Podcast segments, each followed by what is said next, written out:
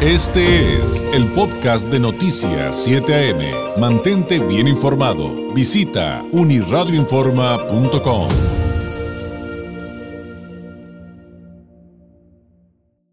Pues es miércoles y pues toca, toca Migranálisis de Continente Móvil, un espacio donde convergen la migración y la comunicación con un enfoque científico. En esta ocasión con la doctora Lorena Mena Iturralde, directora directora y cofundadora de Continente Móvil, es egresada del doctorado en Ciencias Sociales de El COLEF, candidata al Sistema Nacional de Investigadores, tutora de la maestría en Estudios de Migración Internacional, un posgrado en línea de el Colegio de la Frontera Norte, el COLEF. Además ha participado en proyectos de investigación sobre el tema migratorio en nuestra región, integrante del Colegio de Comunicólogos de Baja California y quien además ejerció el periodismo durante una década.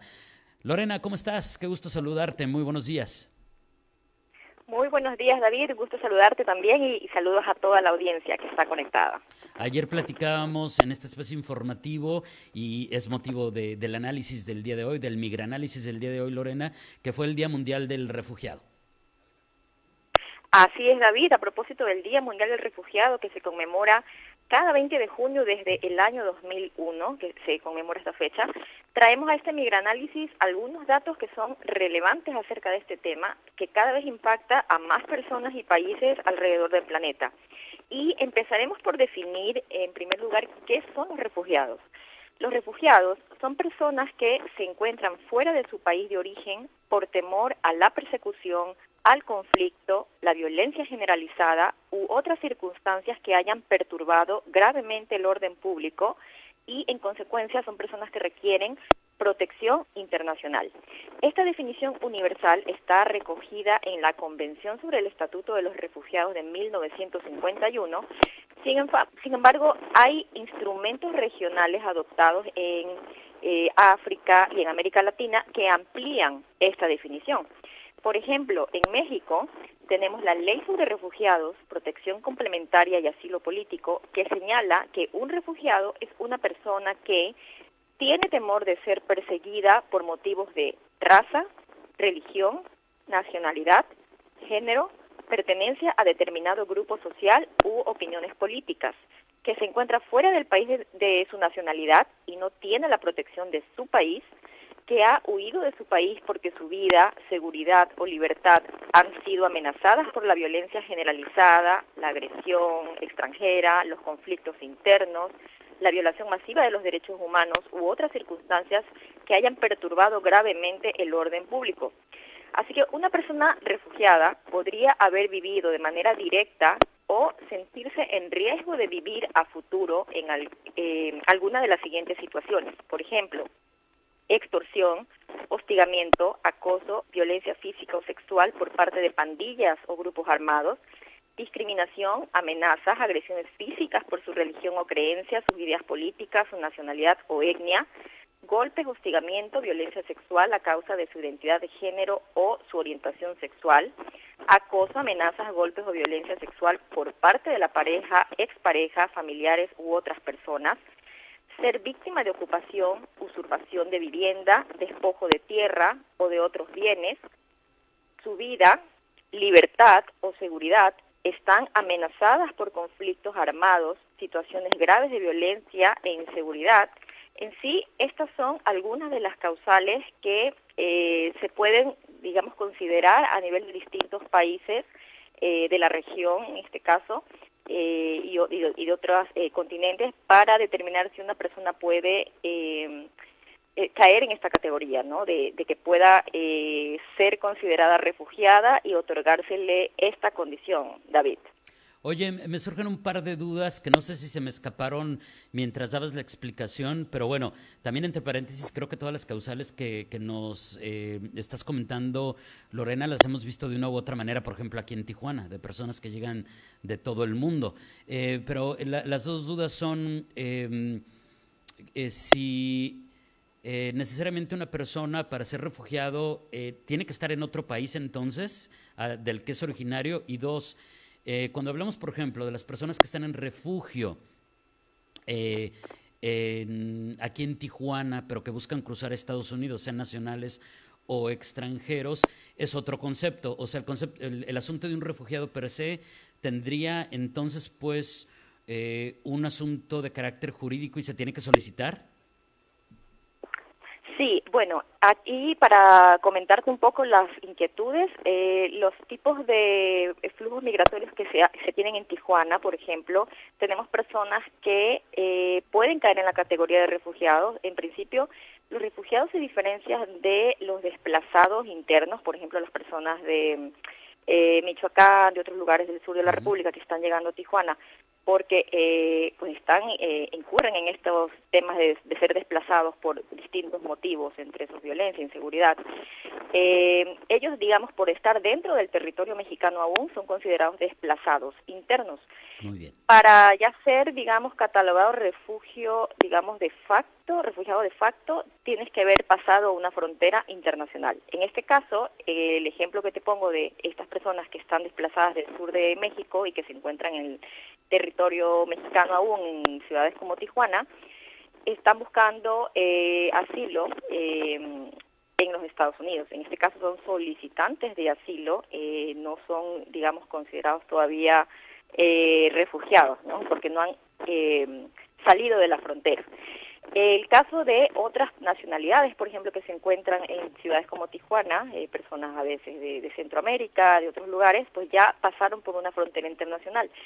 Si ellos eh, tienen alguna de estas causales o de estos motivos que hemos mencionado, ya prácticamente eh, incurrirían en la figura del refugiado, independientemente de que puedan a lo mejor hacer la solicitud formal de solicitar refugio en México o a lo mejor asilo a los Estados Unidos, y ser, digamos, de legalmente considerados como tal, o eh, quizás no, eh, no, no, no, hacen este tipo de solicitud, sin embargo las causales permanecen. En este caso son personas con necesidades de protección internacional, que no pueden igual ser devueltas a sus lugares de origen porque de hacerlo su vida correría un peligro, ¿no? Entonces, bueno, hay como estas eh, distintas alternativas. Algunas personas optarán por hacer la solicitud formal de la condición de refugiado, otras quizás no lo hagan así, pero en los hechos, por los motivos por los cuales han salido, deberían ser considerados eh, pues ya refugiados de facto, ¿no? Entonces, un poco esta es la, la figura, David. Muy bien, entendido y anotado. Ahora, siguiendo con el tema justamente de, de, de los refugiados, que es lo que estamos hablando el día de hoy, ¿cómo estamos alrededor del mundo en este sentido? Sí, mira, según la Agencia de la ONU para los Refugiados, ACNUR, hay 108.4 millones de personas que se encontraban desplazadas y refugiadas en el mundo a finales del 2022. Aquí vemos en esta cifra que justamente combinan entre desplazados, que son internos, y refugiadas, que ya son las que pasaron una frontera internacional. Viendo después de esta cifra, nos dice ACNUR que de estos 108.4 millones, 35.3 millones son refugiados, es decir, ya han sido reconocidos con esta eh, figura eh, jurídica o legal. Otros 5.4 millones son buscadores de asilo o refugio y hay 5.2 millones eh, de personas que se encuentran con necesidades de protección internacional. Ahora bien, el 52% de los refugiados proceden de prácticamente tres países. La República Árabe Siria, con 6.8 millones de personas que tienen necesidades de protección internacional, le sigue Ucrania, que como sabemos por el tema de la guerra ha generado pues una movilidad eh, de corto plazo y de muchísimas personas, son como 5.7 millones de personas según los datos de ACNUR y en tercer lugar está Afganistán con 5.7 millones. Estos son como los países que albergan más de la mitad de los refugiados del mundo. Perdón, que de los cuales proceden más de la mitad de los refugiados del mundo. Ahora, el 38% de los refugiados se encuentran en cinco países. Turquía acoge a 3.6 millones de personas eh, con necesidades de protección internacional. Está también la República Islámica de Irán, que acoge a 3.4 millones de personas en esta condición. Le sigue Colombia con 2.5 millones, Alemania con 2.1 millones y Pakistán con 1.7 millones. Otro dato importante, David, es que 1.9 millones de niños o de menores de edad han nacido como refugiados en el periodo de 2018 a 2022 en distintos lugares del mundo. Y esto significa un promedio de 385 mil niños nacidos como refugiados al año. A su vez, el 76% de las personas eh, se refugia en naciones de bajos y medios ingresos de eh, países de Asia y de África, no necesariamente en territorios ricos de Europa o América del Norte como se suele pensar. Allí sabemos, ¿no? mediáticamente que es donde se ven pues estas cantidades de personas que solicitan asilo. Sin embargo, en los hechos son las naciones eh, de bajos y medios ingresos las que están acogiendo a muchísimas más personas que entran en esta categoría, categoría de refugiados. Y si lo vemos a nivel del continente americano, tenemos que hay unos 20 millones de personas desplazadas, la gran mayoría se encuentran albergadas en eh, países de América Latina y el Caribe, siendo la migración de las personas de Venezuela una de las más numerosas de la región. Tenemos también de personas de Centroamérica, pero digamos que esta ha sido como una de las más eh, pues conocidas y eh, en, en, números, ¿no? una migración que según ACNUR eh, debe ser considerada por sus causas como de refugiados. ACNUR ha emitido pues que deben considerarse muchas personas que han salido de Venezuela que entran básicamente en esta categoría, David. Oye, y eso en cuanto al mundo, luego a Latinoamérica, ¿y qué nos podrías compartir eh, respecto a este tema de México? Sí, en México, eh, bueno, el organismo que es encargado de recibir y tramitar las solicitudes de refugio es la Comisión Mexicana de Ayuda a Refugiados, COMAR, y según sus estadísticas, entre el año 2013 hasta mayo de 2023, 483.107 personas solicitaron refugio.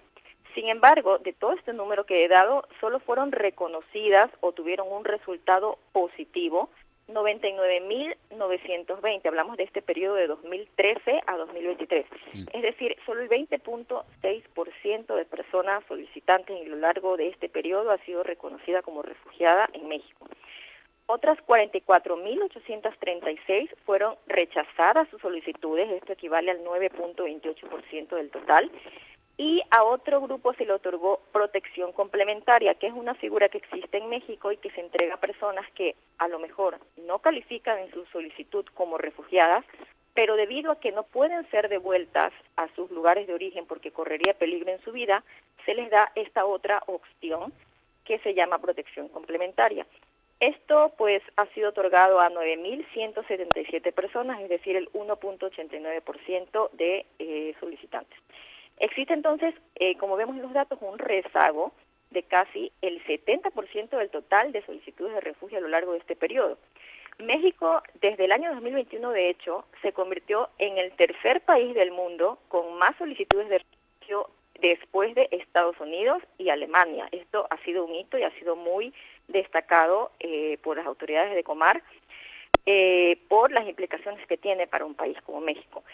Si vemos de los datos de Comar, tenemos que eh, una gráfica que les compartimos, que en el top 10 de las principales nacionalidades de solicitantes del reconocimiento de la condición de refugiado en México, en lo que va del 2003 tenemos que principalmente son de Haití, con más de 25 mil eh, personas solicitantes, le sigue Honduras con más de 14 mil y eh, en los siguientes países son Cuba, está también Venezuela, El Salvador, Brasil, Chile, Guatemala, Colombia, Nicaragua, y ahí hay que hacer análisis casos por casos, ¿no? Por ejemplo, en el caso de Brasil y de Chile, lo que se sabe es que muchos son eh, hijos nacidos de haitianos en países como Brasil o Chile que emprendieron por su viaje hacia hacia México y entonces, bueno, al solicitar la condición de refugiado tienen estas nacionalidades, pero en buena parte son descendientes de personas de Haití.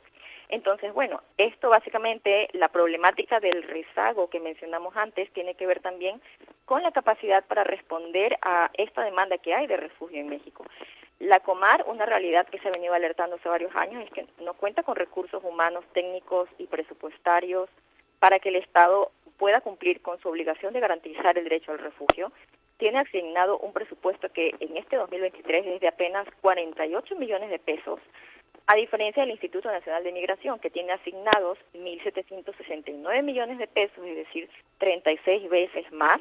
Esto según datos y cálculos que ha hecho la Red de Documentación de las Organizaciones Defensoras de Migrantes, REDODEM. Entonces, esta es la situación en México, es un tema muy complejo ser el tercer país del mundo y tener pues todas estas complejidades para poder abordarlo es realmente un desafío, David. Sí, y justamente con eso podemos cerrar, ¿no? Los retos que hay eh, de frente a algo que, como hemos platicado en otras ocasiones, no se va a detener. Y también en el contexto, vale la pena mencionarlo, para darte pie al cierre, Lorena, que aquí eh, el delegado del Instituto Nacional de Migración, ante la situación que se está dando con el título 8 y las personas que ya comenzaron a expulsar, por ejemplo, de Venezuela a Tijuana, pues les están dando la opción de, eh, les dan A o B, ¿no? Le dicen, uno, puedes pedir refugio en México, Dos, eh, puedes pedir eh, apoyo para regresar a tu país de origen, pero pues un venezolano pues no se va a arriesgar a eso. Exactamente, son justamente las, las ah, alternativas a las cuales pues se ven orilladas muchas personas. El sistema de refugio en realidad es que en distintos países se ha visto cada vez más sobrepasado de sus capacidades de gestión, pero eh, también esto se obedece a que hay políticas que han buscado evitar que las personas con necesidades de protección internacional accedan al mismo.